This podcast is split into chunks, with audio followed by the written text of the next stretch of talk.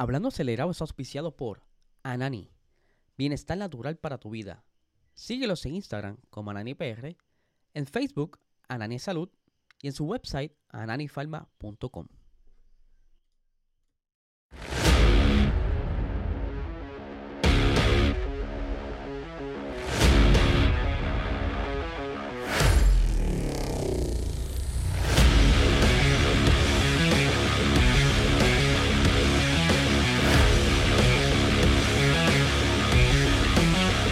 Saludos amigos Fiebre bienvenidos a todos a otra edición más de Hablando Acelerado. Les habla Eliezer, espero que se encuentren bien. Aquí estamos otro día más, otro miércoles para traerle a ustedes toda la información que ustedes quieren saber sobre el motorsports. A ustedes todos esos fiebre.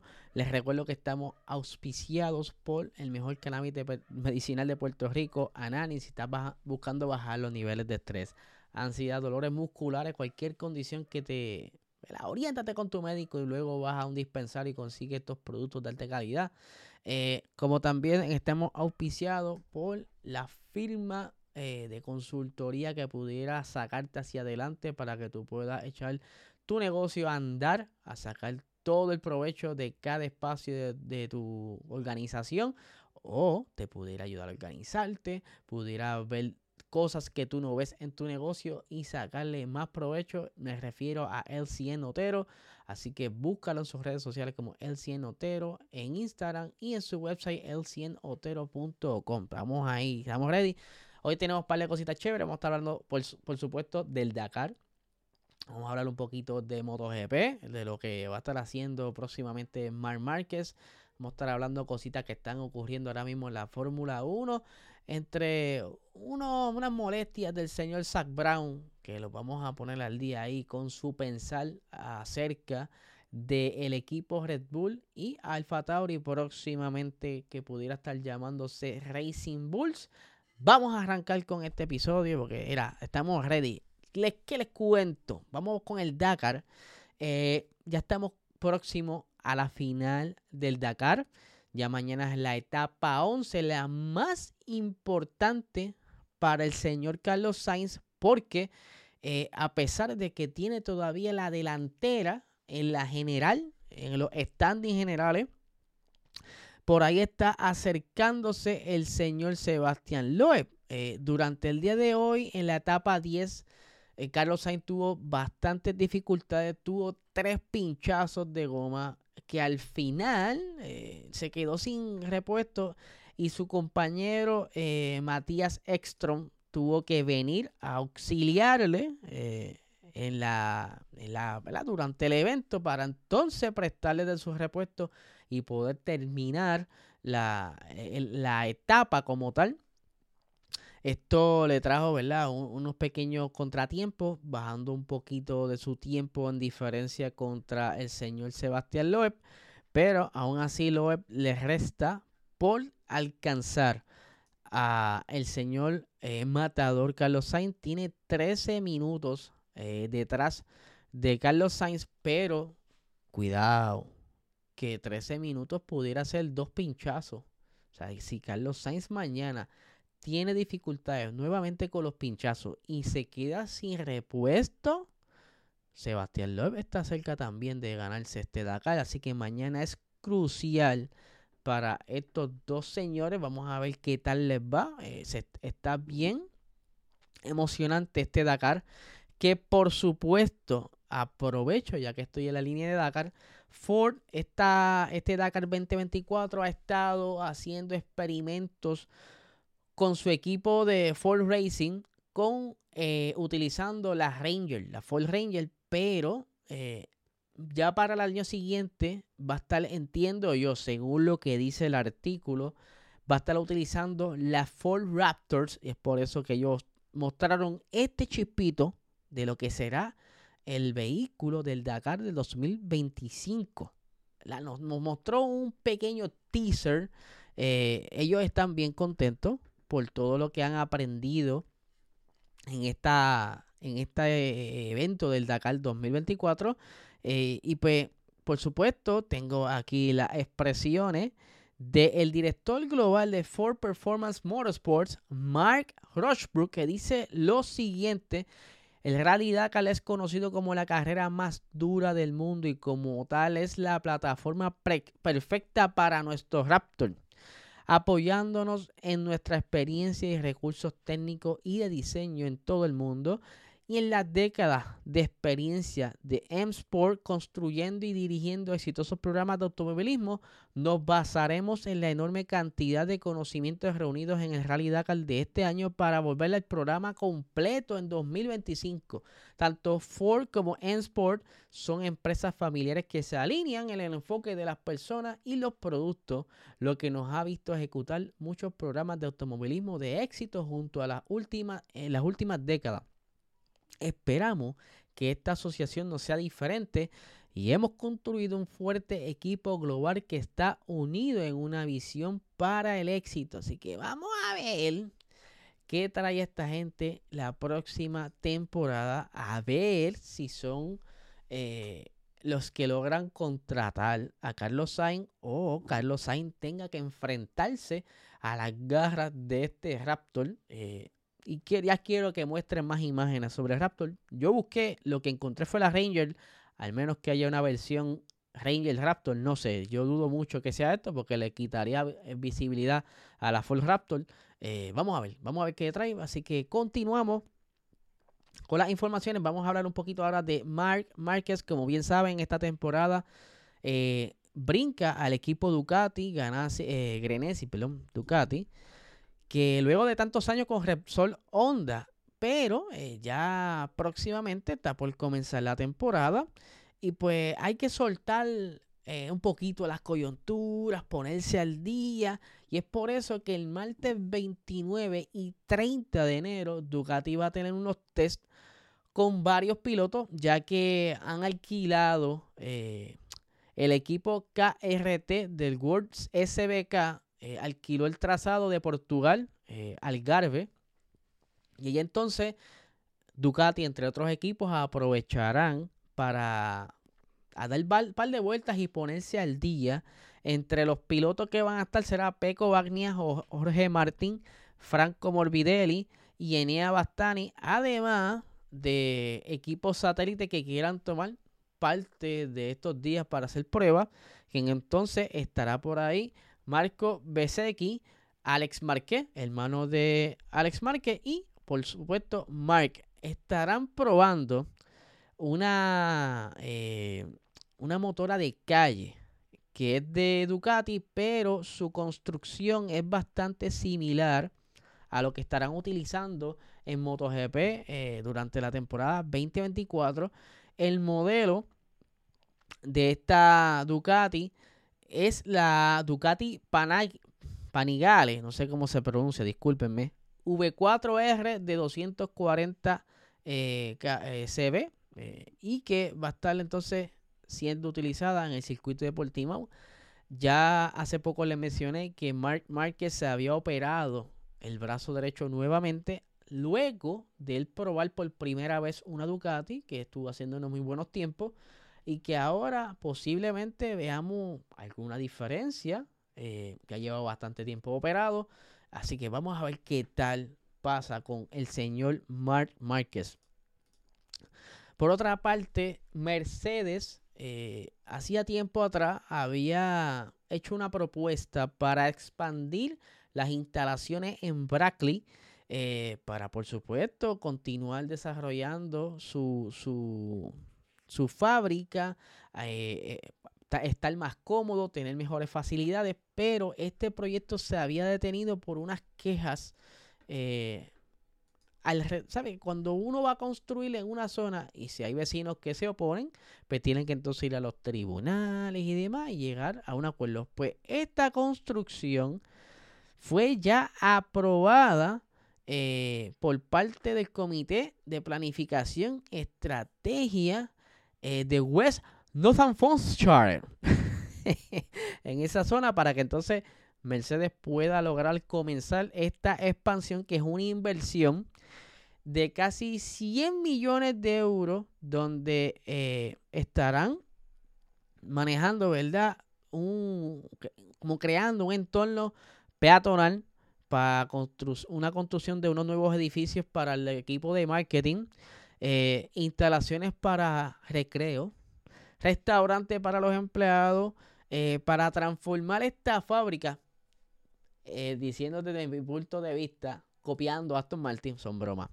y pues para que entonces tener ese entorno de, de, laboral mucho más amigable hacia sus empleados y que se mantengan con esa energía y esa motivación para poder eh, estar desempeñando bien en la fábrica. Esta eh, fábrica se supone que se hubiese terminado en el 2025, pero con todos estos atrasos por eh, ¿verdad? lo que estuvieron negociando, posiblemente sea para principios 2026.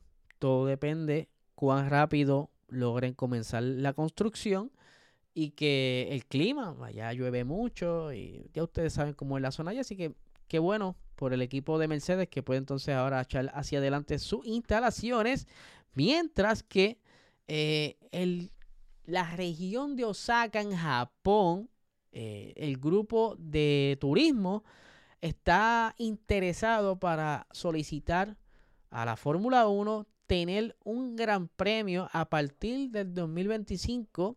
Eh, están bien entusiasmados, están cabildeando para esto y les cuento que Suzuka termina su contrato a finales de esta temporada. Eh, si lo vemos a ver, se queda regional en Japón, no se mueve muy lejos, pero a diferencia del circuito de Suzuka, que es un circuito permanente, la carrera en Osaka sería una, un circuito callejero. Y aquí viene todo el bombardeo porque he, visto eh, cómo personas ya no le gustan los circuitos callejeros.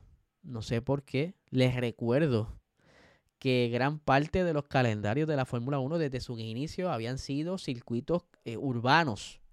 Circuitos permanentes llegaron después. Algunos de ellos fueron por bases militares que no se utilizaban. Pero gran parte de, por decirlo así, del ADN de la Fórmula 1 se debe a circuitos callejeros. Pero eh, se sabe, le tienen cocosita por los diseños que han hecho recientemente, aunque visualmente eh, Las Vegas no le gustaba a mucha gente, Las Vegas dio mucho de qué hablar, dio buen bueno eh, adelantamiento, muy buenas batallas, así que vamos a darle la oportunidad, si es que se da, estaremos pendientes a ver qué decide, eh, ¿verdad? ¿Qué va a pasar con esto? Y aprovechando que estoy hablando de circuitos que se pudieran integrar al calendario, eh, para este próximo martes, creo que si no me equivoco es martes 23 de enero, según eh, Albert Fábrega, se va a estar dando más detalles del futuro de lo que pudiera ser el Gran Premio de Madrid. Muchas personas ya lo dan por hecho, que lo que se va a llevar a cabo allí es una ceremonia para confirmar eh, el acuerdo del, del Gran Premio pero yo prefiero esperar. Yo sé que se ha cabildeado mucho para que este, este contrato se dé y, y, dejen de correr en Barcelona. Ustedes saben la, la, los, por decirlo así, no son guerras, es más bien tirijalas que hay entre Barcelona y Madrid, España. Así que vamos a esperar a ver qué pasa. Pero eh, eso era como que un pequeño paréntesis que se me había quedado fuera aquí de los temas, pero aquí se los traigo para que sepan más o menos cómo está la cosa. Volviendo acá, eh, quería ahora hablar un poquito de eh, Alfa Tauri y Red Bull, que como bien les dije al principio del programa, Zach Brown no está muy contento cómo se están manejando las cosas últimamente eh, en ambas organizaciones. Muere el líder del dueño de Red Bull y esta nueva administración pues, está haciendo ciertos movimientos para poder sacarle más provecho a, su organización y no perder tanto dinero. Eh, la, apuesta por la línea de ropa Alfa Tauri no fue como que lo mejor que ellos han hecho, así que quieren recortar un poco de gastos y acomodar las cosas para que todo esté bien. Bien les mencioné que había comenzado la mudanza eh, del departamento de aerodinámica desde Italia, Faenza, hacia Milton Keynes. Estas movidas no le han gustado mucho a Sam Brown, ya de por sí, con toda esta idea de Racing Bulls que vienen por ahí y entre otras cosas como el uso de piezas del RB19 o cositas, conceptos de, ese monoplaza, pues le está galdeando los ánimos al señor Zach Brown, que aquí tengo unas expresiones interesantes del señor que dice lo siguiente. Alfa Tauri está, por lo que tengo entendido, trasladándose al Reino Unido, lo que creo que beneficiaría a ambos equipos. Así que este equipo A y B y la copropiedad, que es otro nivel de equipo A y B, es una gran preocupación para nosotros por la salud del deporte y la equidad del deporte. Cuando se establecieron estas normas de cooperación entre equipos, el deporte estaba en una situación diferente. Había una gran brecha eh, entre gente como nosotros que teníamos presupuestos enormes y los equipos más pequeños. Eh, ahora todo el mundo está más o menos al límite. Así que creo que todo el mundo juega en el mismo tamaño de bate. Eh, porque, eh, perdón, por utilizar un término, un término de béisbol y por lo tanto no es necesario. Pero podría dar a alguien una ventaja injusta y creo que eso es algo que tenemos que abordar eh, con el deporte rápidamente. Él más adelante habla, ¿verdad?, sobre la relación que hay ahora mismo entre la Fórmula 1 y, la FIA, todo a raíz del, del escándalo entre Susie Wolf y todo lo demás. Pero me imagino que Zach Brown está haciendo como que el valiente a quien hablar. Posiblemente hay otros team principal que están un poquito eh, inquietos por cómo se están manejando las cosas ahora mismo en Red Bull. Pero eh, son cosas que hay que ver qué tal funcionan. No estoy defendiendo a Red Bull, solamente eh, ver de qué manera planean entrar en esta temporada, cómo van a, manejar esos monoplazas y qué tanto va a mejorar el equipo Alfa Tauri en estas primeras carreras, porque y si no hay ninguna mejora y se queda todo igual, no sé, vamos a ver qué pasa. ya que estoy hablando de Alfa Tauri, eh, hoy, esta mañana, eh, surge una noticia sobre, hay gente que le gusta indagar eh, en los websites de, los equipos, ¿verdad? Para ver qué, qué cositas hay para poder cubrir noticias, porque como saben, estamos en una temporada baja y pues hay que buscar ¿qué podemos informar? Pues resulta que eh, hay una teoría donde ya se, pudiera saber el nombre de lo que sería entonces Racing Bulls. Inicialmente no se, no se había confirmado un auspicio principal, pero vamos ahora a lo interesante. Aquí están los detalles. Hay un website llamado, o por lo menos los que saben un poco de programación, eh, hay un domain que se llama visacashaprb.com que cuando buscan la información de este domain aparece lo siguiente que el administrador de este domain o este dominio está bajo la organización de Red Bull eh, de Red Bull y que entonces da más luz lo que pudiera ser el nombre del equipo hermano que dejará de ser Alfa Tauri para llamarse Racing Bulls, por lo que pudiera ser, según esta información que apareció esta mañana, que se llamaría Visa Cash App eh, Racing Bulls. Yo encuentro que el nombre está muy largo, pudiera ser que se llame Racing Bulls y tenga stickers de Visa Cash App. No sé, ¿verdad? Porque como marketing tú necesitas un nombre que, que se vea bonito en una camisa, en una gorra y como que Visa Cash, Cash App Racing Bulls, como que es muy largo. Pero eso es lo que surgió esta mañana. Por lo menos la información está ahí, que quiénes son los dueños y demás. Así que estaremos monitoreando hasta dónde llega esta teoría y, si en efecto no es un montaje como tal, porque eh, hay que decirlo, es un screenshot que se estuvo compartiendo por las redes. Así que eh, lo que es eh, legítimo hay que ver hasta que Racing Bulls o Red Bulls lo confirma. Así que Corillo, agradecido como siempre esta noche a las 8 de la noche en este canal. Vengo con otro episodio más de La Fiere Podcast, donde estaré hablando con el señor Gabriel Nieves, Portalatín, eh, donde me está contando la historia detrás de cómo fue el mercadeo eh, de la marca Zion no sé si se acuerdan, los, autos Zion en Puerto Rico, que fueron eh, bien populares en una época cuando llegaron a Puerto Rico y pues me enteré que él estuvo detrás de todo el marketing y quería conocer y cómo fue ese movimiento, así que estuvo hablando conmigo, lo podrán ver hoy a las 8 de la noche. Así que los esperamos en, el, en la Premier. Estaremos activos en el chat. Así que, Corillo, como siempre, agradecido. Suscríbanse a este canal. Es bien importante que se suscriban para ver, porque ya, ya la semana que viene anunciamos cuál será el premio del próximo sorteo. Así que tienen que estar suscritos y comentar. Así que, Corillo, no le quito más tiempo. Que tengan excelente tarde.